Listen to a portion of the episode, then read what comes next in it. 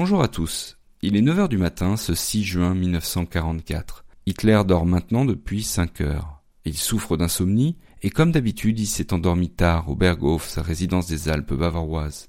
Avant de se coucher, il a écouté Wagner, il a pris des somnifères et surtout il a donné l'ordre de ne pas le réveiller. Et pourtant, ce 6 juin 1944, les troupes alliées ont débarqué en Normandie. C'est l'opération Overlord, décidée depuis la conférence de Téhéran en 1943 et planifiée dans le plus grand secret. Un débarquement qui fait suite à plusieurs autres, en Afrique du Nord fin 1942, en Sicile et en Italie en 1943, tous ont été des succès. Mais cette fois-ci, il s'agit de s'attaquer au mur de l'Atlantique, cette ligne de fortification établie par les Allemands pour protéger les côtes françaises. Dans la nuit du 5 au 6 juin, des bombardements intensifs ont visé les défenses allemandes et des parachutistes ont été largués pour contrôler les routes et les ponts. Sous le commandement suprême du général américain Dwight Eisenhower, plus de 4000 navires de transport, 722 navires de guerre traversent la Manche pour apporter 156 000 soldats. Depuis 6h30 du matin, par vagues successives d'assauts, ceux-ci posent le pied sur les plages normandes.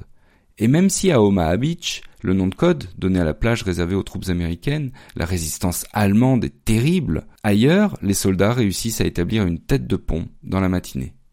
Autour d'Hitler, c'est l'inquiétude. Les Américains ont débarqué, disent les uns. C'est perdu, disent les autres. Les généraux reçoivent les informations et les communiqués de France qui arrivent de plus en plus nombreux. Paniqués et inquiètes, les unités allemandes sur place réclament immédiatement deux divisions blindées pour tenter de contenir les Alliés. Alors on pourrait les envoyer, ces unités, mais c'est impossible pour le moment. Elles sont sous l'autorité directe d'Hitler, qui dort encore. Finalement, à 9 heures, l'aide de camp du Führer se résout à le réveiller.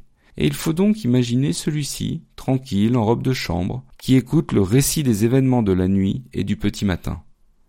Une fois la lecture des rapports terminée, il convoque immédiatement les généraux Jodl et Keitel. Alors à ce moment-là, on imagine que la réaction allemande va être terrible, que les meilleures unités vont être envoyées en Normandie pour contrer ce débarquement. Et pourtant, les trois hommes tombent d'accord sur un point. Ce n'est qu'un leurre, une manœuvre de diversion. Il ne faut surtout pas tomber dans le piège des Alliés.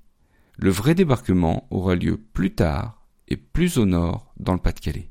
Mais pourquoi Hitler a-t-il pu ainsi croire à ce débarquement dans le Pas-de-Calais? C'est ce que nous découvrirons dans le prochain épisode.